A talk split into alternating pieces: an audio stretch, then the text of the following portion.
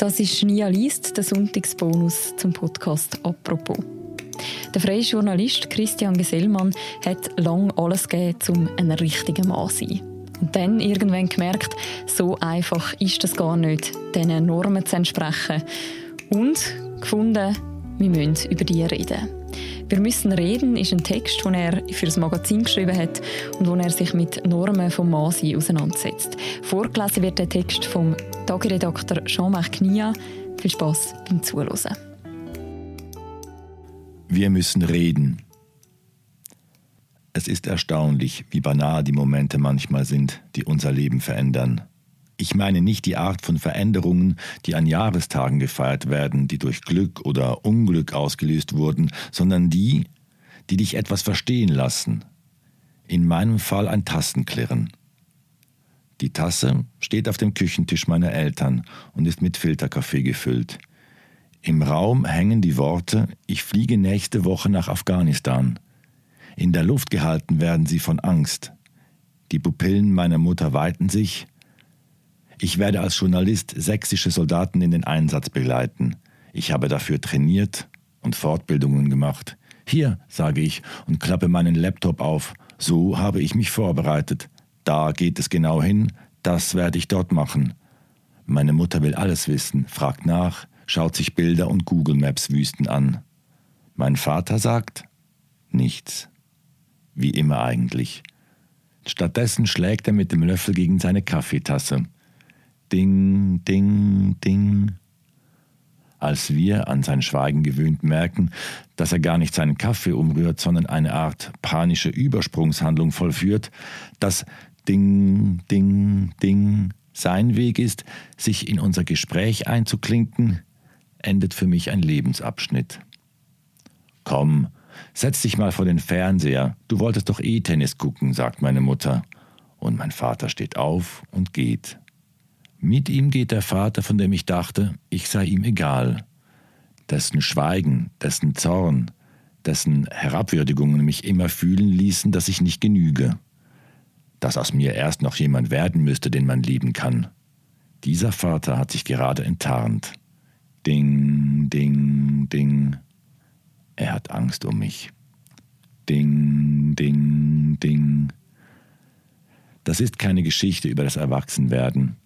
Es ist eine darüber, wie groß die Hilflosigkeit derer ist, die immer stark sein sollen, wie unmöglich es ist, das zu sein, was fälschlicherweise als ein richtiger Mann gilt, und zur gleichen Zeit echte Beziehungen zu anderen Menschen aufzubauen, selbst zu denen, die einem am nächsten sind. Ich glaube aber, man darf in der Debatte um Rape Culture und Hashtag MeToo nicht vergessen, wie sehr auch Männer alltäglich unter Gewalt leiden, wie Männer zu Männern werden und vor allem, wie sie es wieder verlernen können. Der Druck, der von unserer Gesellschaft alltäglich auf Buben und Männer ausgeübt wird, die Stereotypen von Männlichkeit zu erfüllen, spielt eine wesentliche Rolle dabei, wenn diese zu Tätern werden. Der gleiche Druck ist es, der Männer unglücklich und kranken macht, auch wenn sie, wie die meisten, keine körperliche Gewalt anwenden.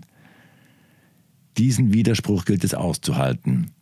Männer sind es, die in einem Patriarchat gegenüber Frauen die größeren Privilegien, oft auch als Abwesenheit von Nachteilen, genießen. Dennoch leiden Männer ebenfalls darunter. Das Patriarchat, schreibt die Feministin Bell Hooks in ihrem Buch The Will to Change, ist die Krankheit, von der die größte Gefahr für Körper und Geist von Männern ausgeht. Im Grunde bin ich ja froh, keinen dieser Überväter zu haben, solche, die irgendwelche tollen Rechtsanwälte sind und ihre Söhne deshalb darauf trimmen, Jura zu studieren. Meiner hält sich raus, dachte ich als Teenager immer. Dann kann ich wenigstens machen, was ich will. Aber eigentlich sind das doch nur zwei Seiten derselben Medaille. In der Beziehung zwischen Vater und Sohn geht es um Wettbewerb. Man will besser, oder anders sein als der Vater. Auch das ist Teil des Rollenzwangs. Das ist die unsichtbare Gewalt an der eigenen Entwicklung, die so frustrierend sein kann und die später in Beziehungen oft wiederholt wird. Dieser Kreislauf der Gewalt wird nicht enden, wenn Männern nicht erlaubt wird, ihre Gefühle zu kennen und auszudrücken, wenn Männer nicht lernen zu lieben, wenn Männer weiterhin der Geschlechterrolle entsprechen müssen, die für sie festgelegt, hart und stark zu sein, sich zusammenzureißen, Emotionen auszuklammern, weiterzumachen, egal ob es weh tut. Sei ein Mann, heißt doch nichts anderes als hör auf zu jammern, mach es einfach. Genauer definiert hat das der Psychologe Ronald F. Levent, ein in den 1980er Jahren wegweisender Maskulinitätsforscher, als die sieben wichtigsten Normen und Eigenschaften, die die männliche Geschlechterrolle ausmachen, nennt er Weiblichkeit vermeiden, zum Beispiel bei der Auswahl von Kleidung, Hobbys, Getränken, in Gesten, Körperhaltung, Pinkelpausenfrequenz etc. Eingeschränkte Emotionalität, zum Beispiel keine Angst, Nervosität, überschwängliche Freude, Mitgefühl zu zeigen, nach Erfolg und Status streben, statt zum Beispiel das Führen guter Beziehungen als Wert an sich zu sehen. Eigenständigkeit, bloß nicht von irgendjemand abhängig sein, nicht um Hilfe bitten. Aggressivität heißt zum Beispiel auch, in Diskussionen besonders viel Redezeit beanspruchen, besonders viel Raum einnehmen, in öffentlichen Verkehrsmitteln kein Nein akzeptieren. Homophobie, vor allem Hass und Gewalt gegen Schwule. Nicht beziehungsorientierte Einstellung zur Sexualität zeigt sich zum Beispiel darin, dass viel Sex mit viel Frauen zu haben ein Statussymbol ist. Diese Normen und Verhaltensweisen helfen vielleicht dabei, in Machtposition zu kommen. Sie helfen aber ganz sicher nicht dabei, ein glücklicher Mensch zu werden. Aber Männer lernen sie nicht nur von anderen Männern, sie lernen sie auch von Frauen. Zum Beispiel, wenn Mütter mit ihren Söhnen weniger reden als mit ihren Töchtern. Oder wenn sie es oft genug normalisieren, dass der Herr des Hauses ab und zu ausrastet, nicht angesprochen werden will, sein Bierchen braucht. Auch diesen Widerspruch gilt es auszuhalten. Frauen leiden am meisten unter dem Patriarchat, dennoch halten auch sie es aufrecht. Dennoch unterstützen auch sie Männer nur selten, wenn diese sich tatsächlich ändern wollen, weil auch viele Frauen von einem Mann erwarten, ein richtiger Mann zu sein, der sie beschützt, der den Heiratsantrag macht, der immer Sex will, der das Geld nach Hause bringt, der halt mal laut wird der doch nicht rumheulen soll. Der Psychotherapeut Terence Real hat den Begriff des psychologischen Patriarchats verwendet, um zu beschreiben, wie sehr beide Geschlechter an dieser Dynamik mitwirken. Zitat Das psychologische Patriarchat ist die Dynamik zwischen den Qualitäten, die als männlich und weiblich gelten, in der die Hälfte unserer menschlichen Eigenschaften überhöht wird, während die andere Hälfte abgewertet wird. Sowohl Männer als auch Frauen nehmen an diesem qualvollen Wertesystem teil. Das psychologische Patriarchat ist ein Tanz der Verachtung, eine perverse Form der Verbindung, die wahre Intimität durch komplexe, verdeckte Schichten von Dominanz und Unterwerfung, Absprachen und Manipulation ersetzt. Es ist das uneingestandene Beziehungsparadigma, das die westliche Zivilisation Generation für Generation durchdrungen hat während es beide Geschlechter deformiert und die leidenschaftliche Bindung zwischen ihnen zerstört. Zitat Ende. Wir alle lernen diese Rollen, setzen diese Masken auf. Wir verinnerlichen das so sehr, dass wir nicht mal auf die Idee kommen, sie in Frage zu stellen. Komm, Vater, du wolltest doch eh fernsehen, sagt meine Mutter. Und er geht, guckt sein Tennis, erzählt was von Rafael Nadal und wir lächeln milde. Wie immer, wenn es Schwieriges zu besprechen gilt sind eigentlich alle froh, wenn er sich raushält, damit wir nicht gleichzeitig auch noch mit seiner Überforderung umgehen müssen, womit wir genau das unterstützen, was wir beklagen. Der Vater steht der Familie vor, gleichzeitig steht er irgendwie außerhalb von ihr. Meist ist uns als Gesellschaft das überhaupt nicht bewusst. Wenn es uns aber bewusst wird, sind es Momente, die ein Leben verändern können.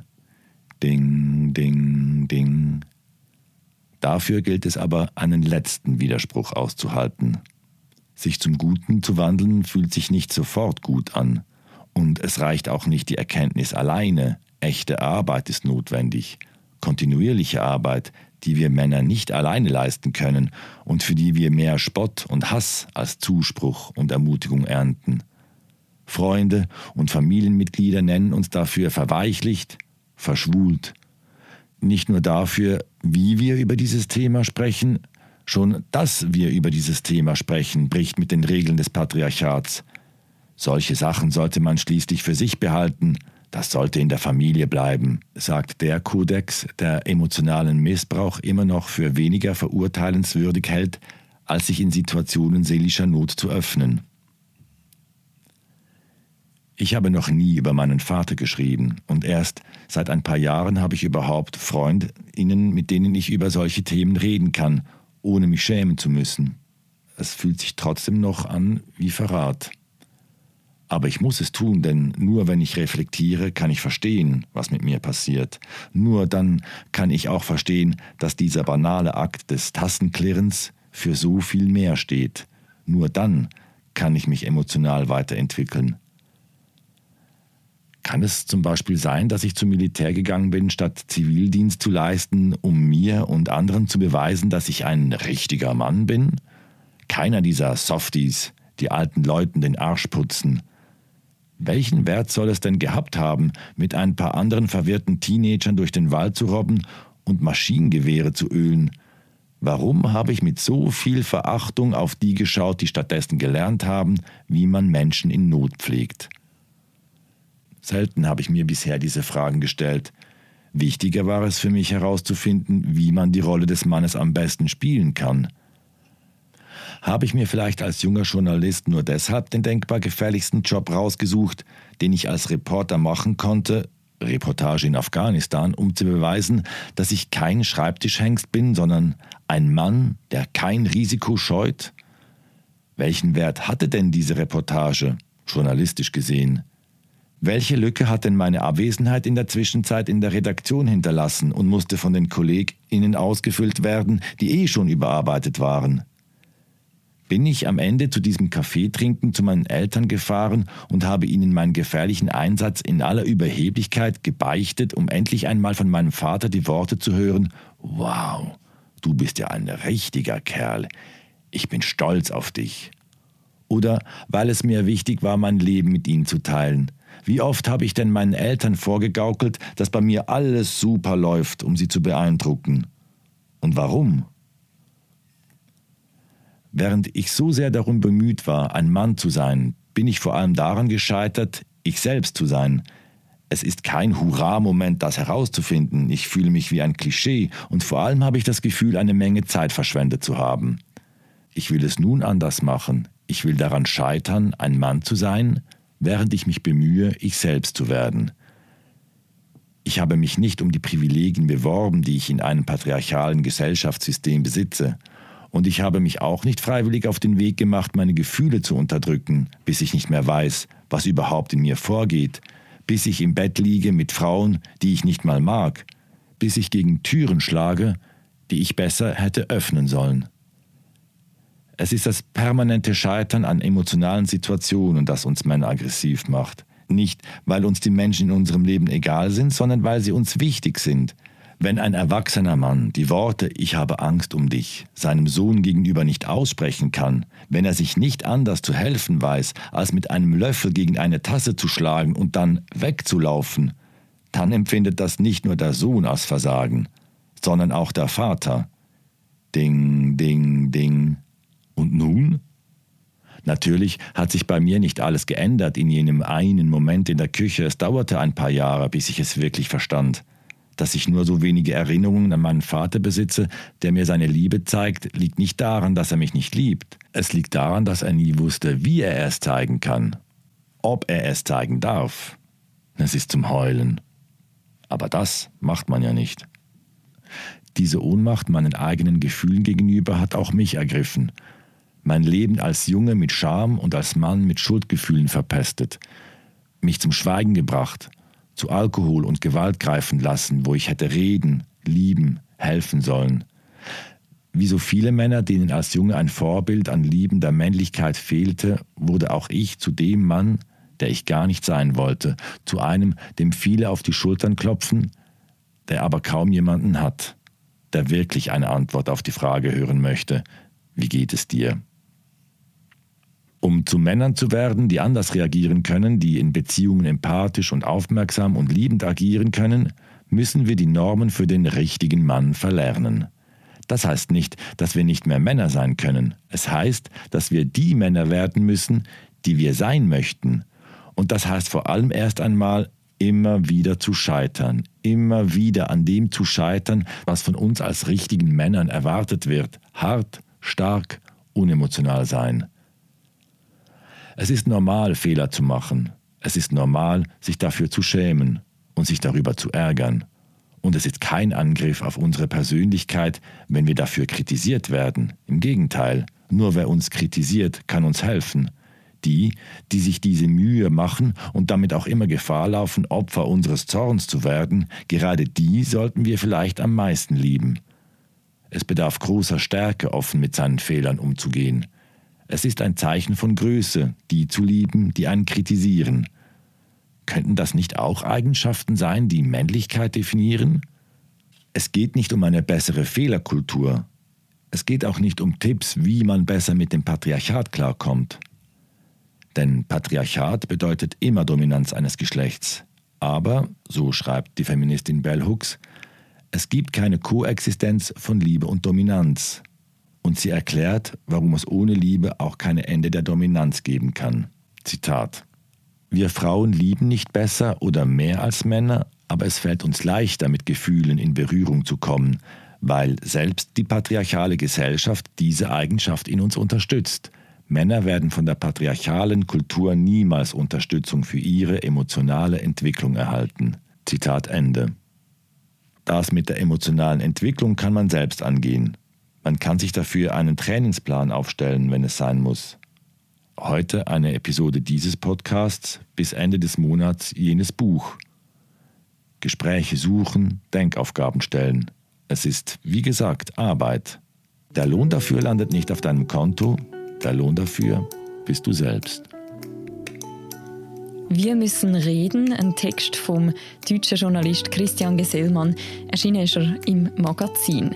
Und das ist der Sonntagsbonus vom Podcast «Apropos», wie immer vorgelesen vom Tagiredakteur Jean-Marc Knia. Der Podcast mit mir, Mirja Gabatuller und Philipp Loser, den gibt es morgen am Montag wieder. Und ich freue mich, wenn ihr auch dann wieder zuhört. Macht's gut.